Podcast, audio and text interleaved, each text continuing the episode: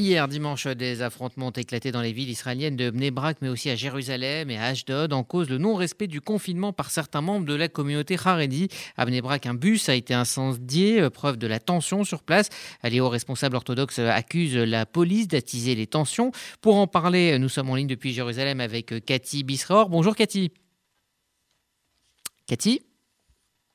Cathy Bisraor depuis euh, Jérusalem.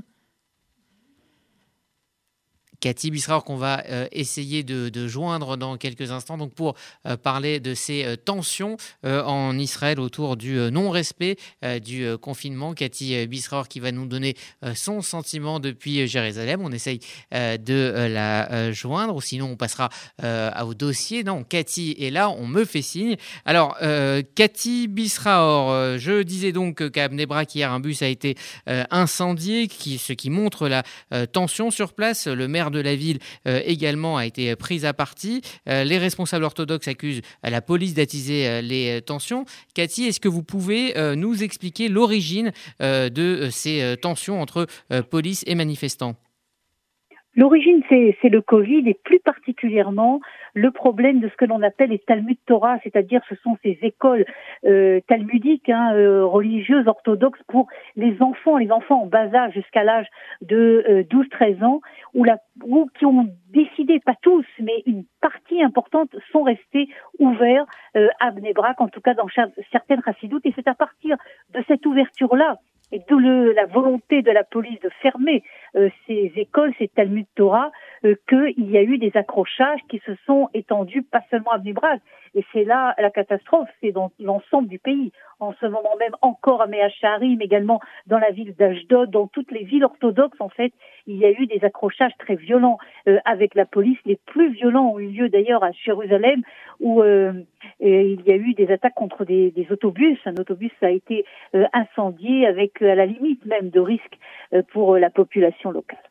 Alors le coronavirus a, touché de, plein fouet hein, la communauté orthodoxe qui a payé un, très lourd tribut. Euh, comment expliquer euh, la difficulté de la prise de, conscience euh, chez certains membres de cette communauté?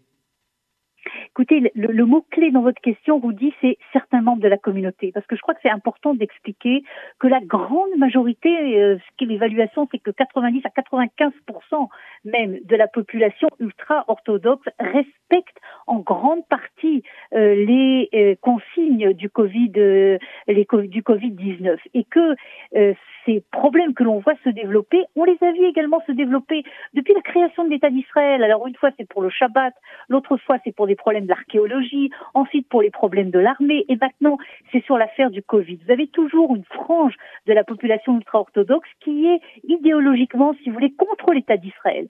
Et donc, ils utilisent, en tout cas c'est l'analyse que l'on peut faire, cette nouvelle affaire, qui est une affaire évidemment très grave du Covid, pour, euh, euh, s'en prendre à la police et, au symbole, si vous voulez, de, l'État. Malgré, et vous avez raison de dire que la communauté ultra-orthodoxe, c'est la communauté qui a été le plus touchée euh, par le Covid, ce qui explique d'ailleurs qu'il y a énormément de, de, de, responsables de cette communauté qui traitent qu'on a vu hier, certains orthodoxes presque de criminels. Pour vous dire donc que ce n'est pas du tout l'unanimité au sein de la population ultra-orthodoxe et que c'est un problème beaucoup plus de fond, à mon avis, sur le rapport entre la communauté orthodoxe et l'État d'Israël. Est-ce que c'est quelque chose de, de, nouveau ou cela a toujours existé comme vous êtes en train de nous le dire? Est-ce qu'on peut parler d'une crise de l'autorité de l'État ou est-ce que c'est structurel?